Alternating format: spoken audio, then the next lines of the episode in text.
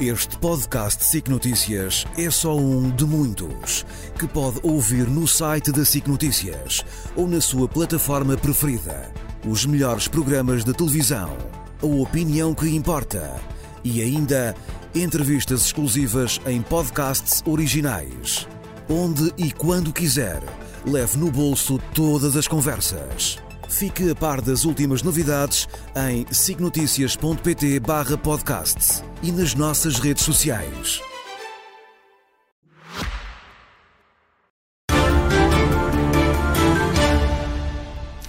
Ana Gomes, boa noite, seja bem-vinda. Temos uma semana absolutamente extraordinária, uh, inédita mesmo. Um Primeiro-Ministro a demitir-se na sequência de buscas à residência oficial do Primeiro-Ministro, cujo chefe de gabinete tinha uh, cerca de 78 mil euros em numerário na residência oficial do Primeiro-Ministro, está detido, tal como o padrinho de casamento, melhor amigo, Diogo Lacerda Machado. Todo este caso desta semana, uh, que tem hoje os desenvolvimentos que conhecemos com o Ministério Público a assumir que houve um erro numa transcrição de uma escuta telefónica e que o nome de António Costa, que está na transcrição, naquele caso específico daquela escuta, eh, na realidade reporta-se ao Ministro da Economia, António Costa e Silva. E a minha pergunta é, no meio desta Uh, deste caso absolutamente inédito e levando em consideração aquilo que temos vindo a ver ao longo de muito tempo na justiça portuguesa, com inúmeros casos uh, completamente de amadorismo, de, de erros de palmatória, acha que este processo pode cair por causa de mais uma vez, erros uh, processuais? Uh, ou erros da justiça, um, processuais ou não. Eu espero que isso não aconteça.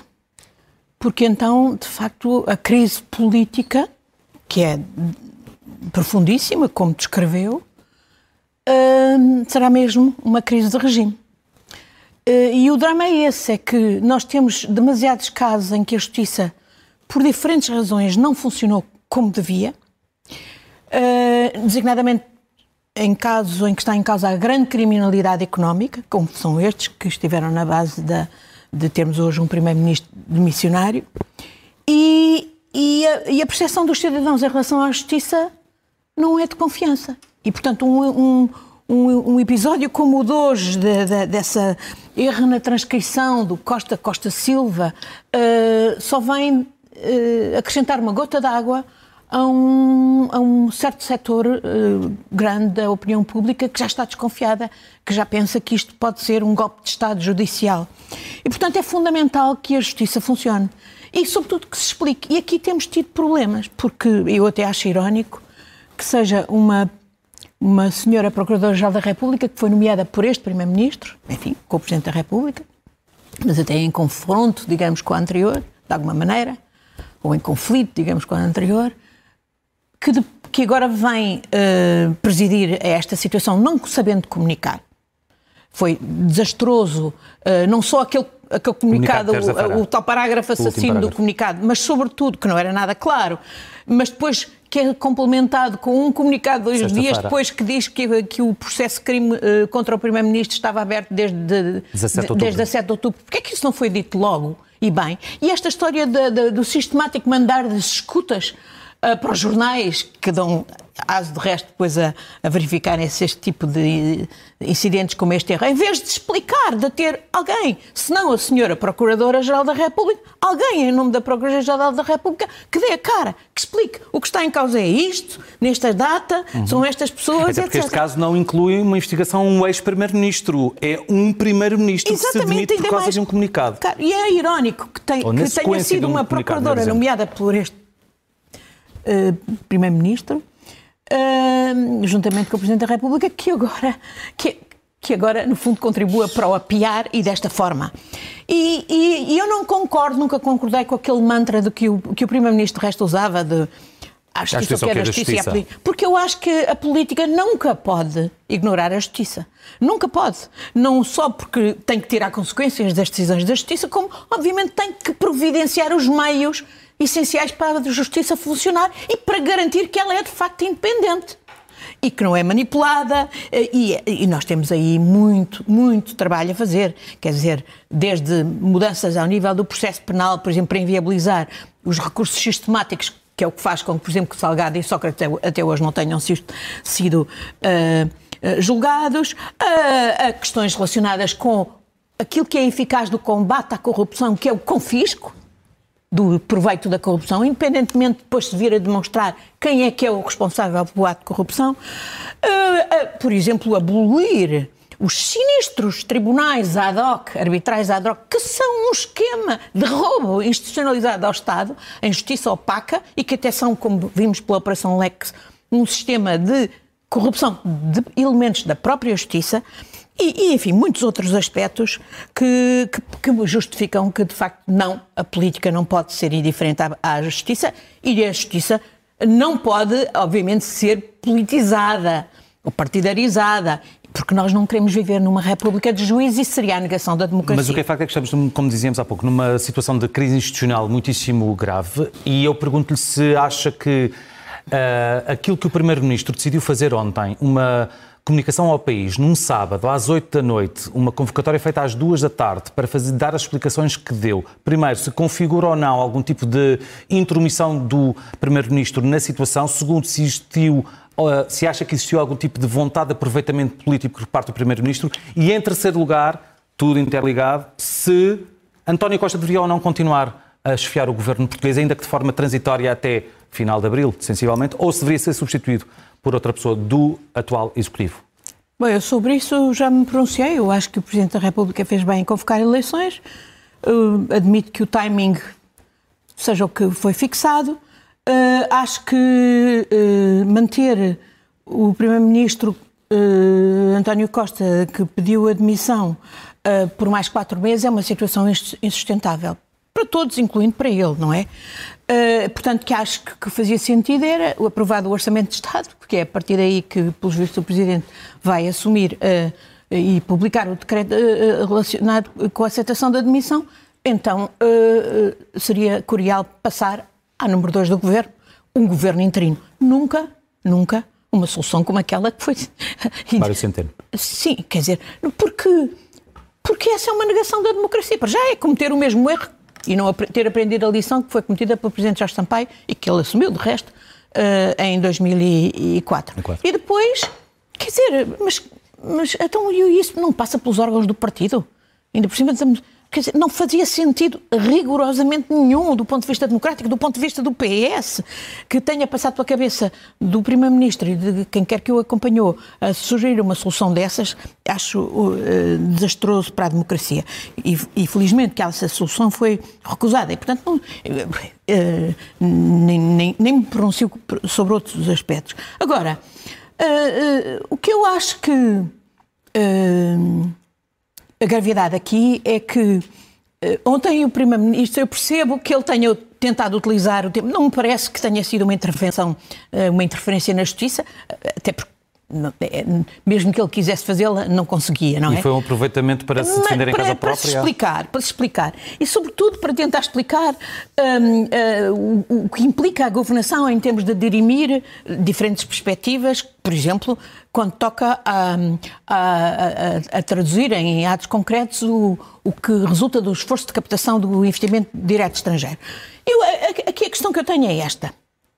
Uma coisa é captar investimento direto estrangeiro, outra coisa é não ser capturado, não deixar o Estado ser capturado por esse mesmo investimento. E eu devo dizer que eu sempre preferi, e acho que é muito mais importante, os dirigentes nacionais uh, se empenharem, por exemplo, em promover as poupanças dos nacionais e em promover o investimento nacional e não o deixar fugir para os offshores, do que em propriamente andar aí nesse regabofe do investimento, uh, da captura do investimento estrangeiro. O, o Primeiro-Ministro ontem dizia que se orgulhava de ter conseguido 56 mil milhões em oito anos de investimento estrangeiro em Portugal. Olhe, curiosamente, 56 mil milhões é quando recentemente a OCDE veio dizer que havia em fortunas de, de indivíduos e de empresas portuguesas em offshores, só no ano de 2022 uma média de 7 mil milhões que saem por ano no esquema de falta total controle dos, das, das transferências para offshore, que era muito fácil controlar, dando meios à autoridade tributária, impondo uma taxa à cabeça, etc.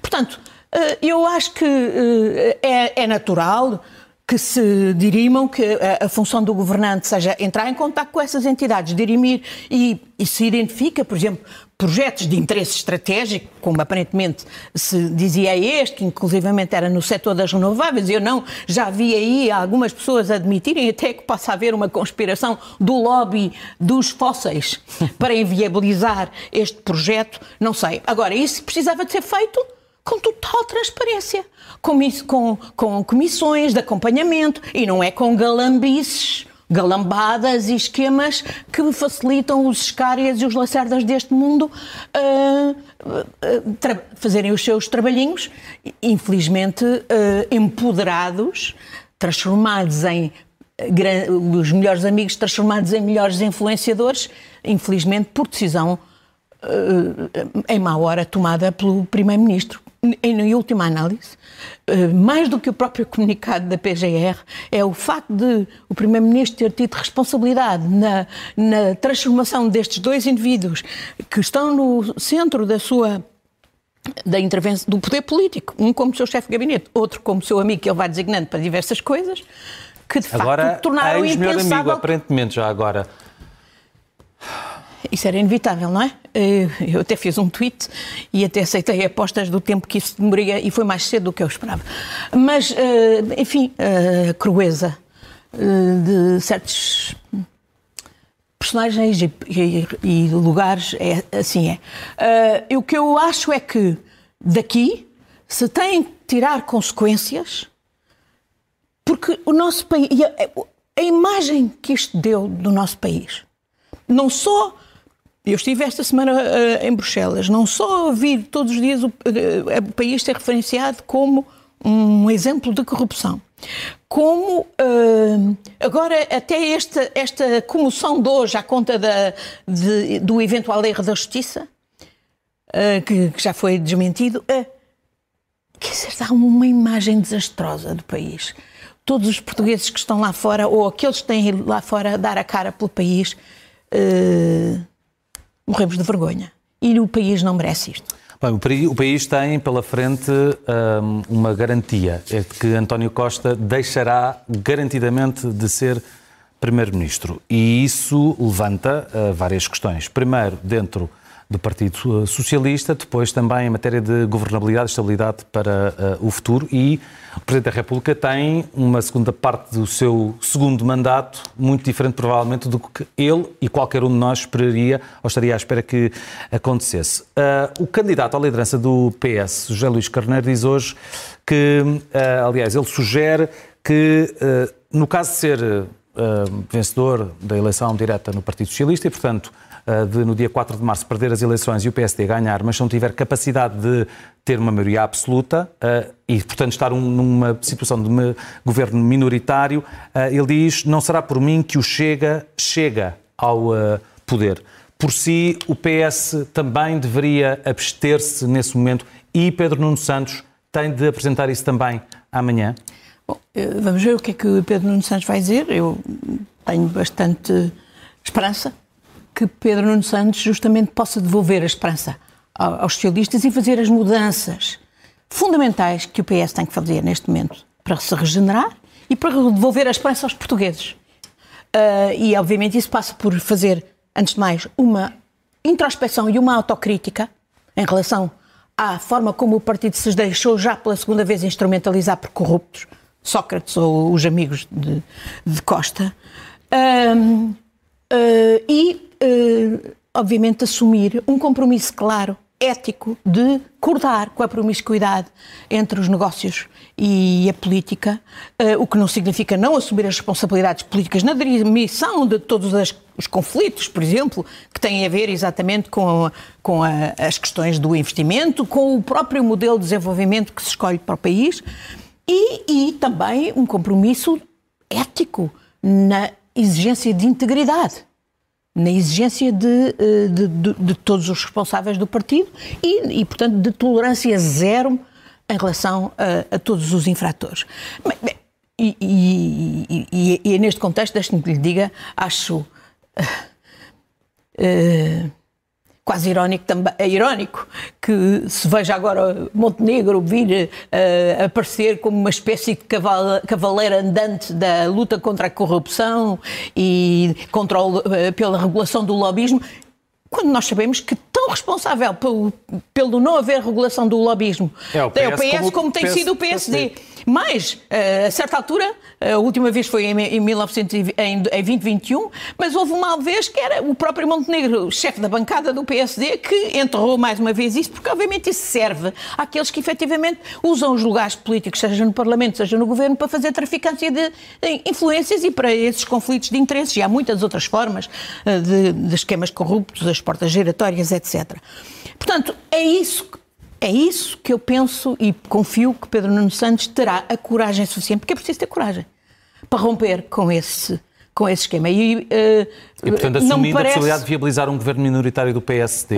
Não me, portanto, não me parece que, uh, que do, José Luís Carneiro se tenha já demarcado dessa linha. Pelo contrário, parece-me que ele está, tem estado demasiado, uh, pronunciou-se no sentido de ser demasiado herdeiro, digamos, da herança de forma crítica, por enquanto, mas veremos, esperemos, esperemos também, porque acho que é salutar a competição que vai haver entre estes dois candidatos.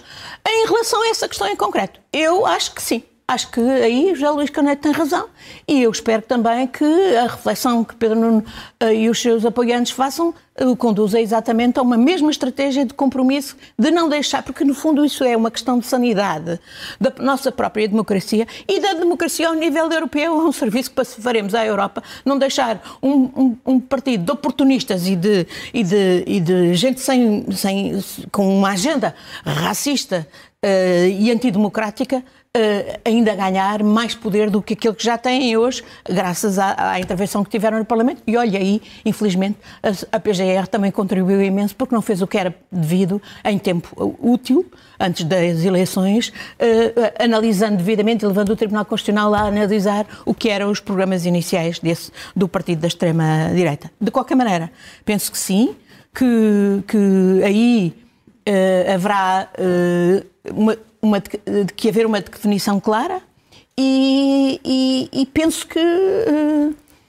que o compromisso que Pedro Nuno assumir com os militantes poderá ser decisivo não apenas para ele uh, ir a uma batalha que é muito difícil, num momento em que os, os socialistas estão muito combalidos, muito doridos, muito chocados, mas uh, mais do que nunca têm que se fazer à vida e têm que perceber que têm que pôr a mão na consciência, abrir os olhos e cortar radicalmente com esquemas corruptos. Mas isso não se corta de um momento para o outro, pois verdade? não. É, é todo um processo. Mas haver a determinação de o fazer é decisivo. E, portanto, e demora houve. tempo. Isso pode querer e dizer... nunca houve. O problema é que nunca houve. Houve algumas vozes eu fui uma delas, mas houve outras vozes e continua a haver gente séria. Olha, ainda agora com tudo o que precisamos saber. Sabemos que, por exemplo, eu, eu daqui quero enaltecer o Eurico Brilhante Dias, que, pelo que já sabemos, que recusou e que rechaçou as pressões a que foi sujeito. Uh, portanto, há gente séria. Há gente séria e é com essa gente que, de facto, se tem que fazer o futuro do PS e, e é, é, por essa via que o PS se pode regenerar aos olhos dos, dos cidadãos portugueses. Falemos de outro futuro e rapidamente, porque já estamos quase sem tempo, Ana Gomes, falamos sobre questões relacionadas com as guerras, porque temos estado a falar ao longo desta semana toda sobre a crise política, mas há duas guerras que continuam a decorrer e uma bastante mais próxima do, do que a outra, a da Ucrânia, o que e têm sido assumidas posições nos últimos dias que demonstram, mais uma vez, que em matéria de política externa não há união na União Europeia. Isso poderá vir a trazer prejuízos para a Ucrânia. Para a Ucrânia, antes de mais para a própria Europa, para os valores, para a identidade da Europa e para, e para o hum, posicionamento da Europa no mundo.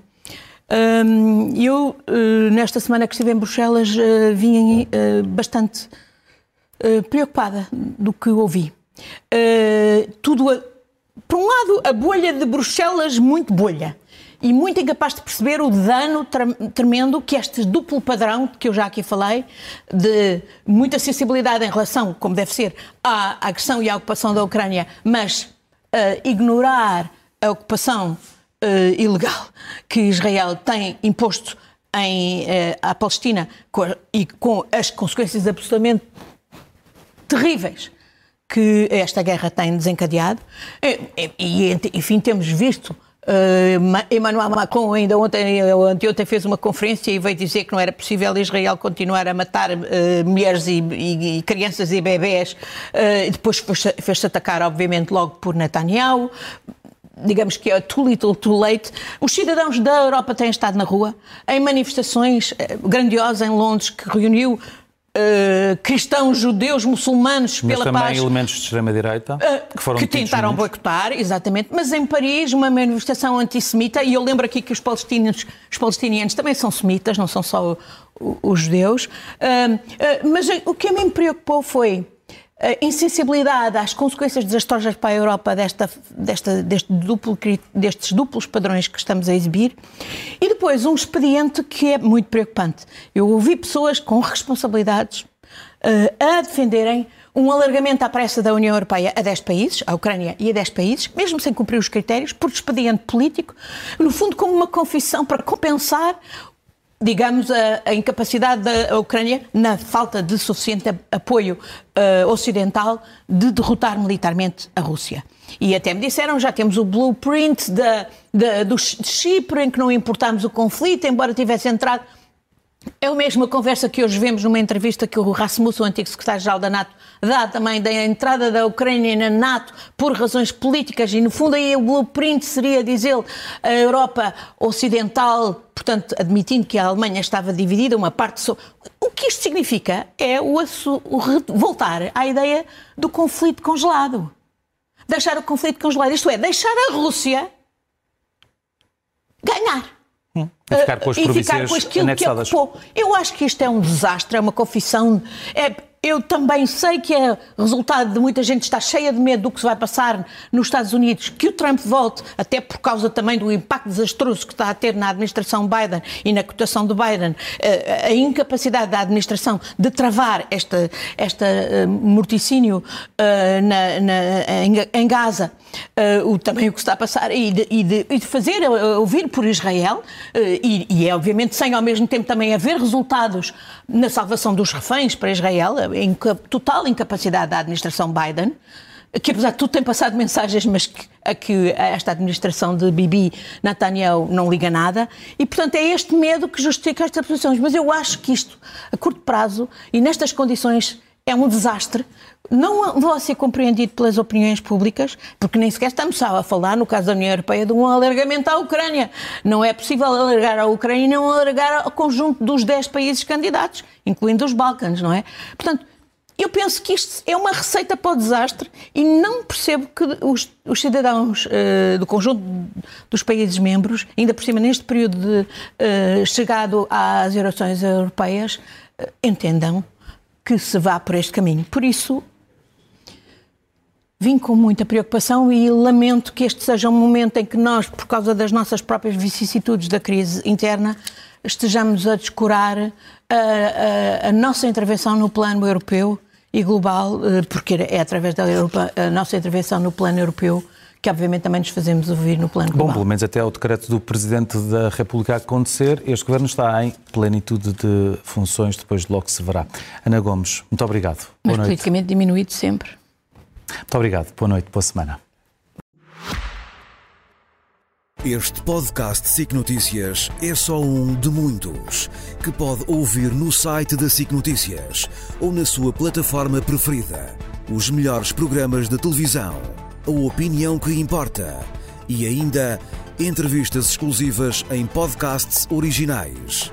Onde e quando quiser, leve no bolso todas as conversas. Fique a par das últimas novidades em signoticias.pt/podcast e nas nossas redes sociais.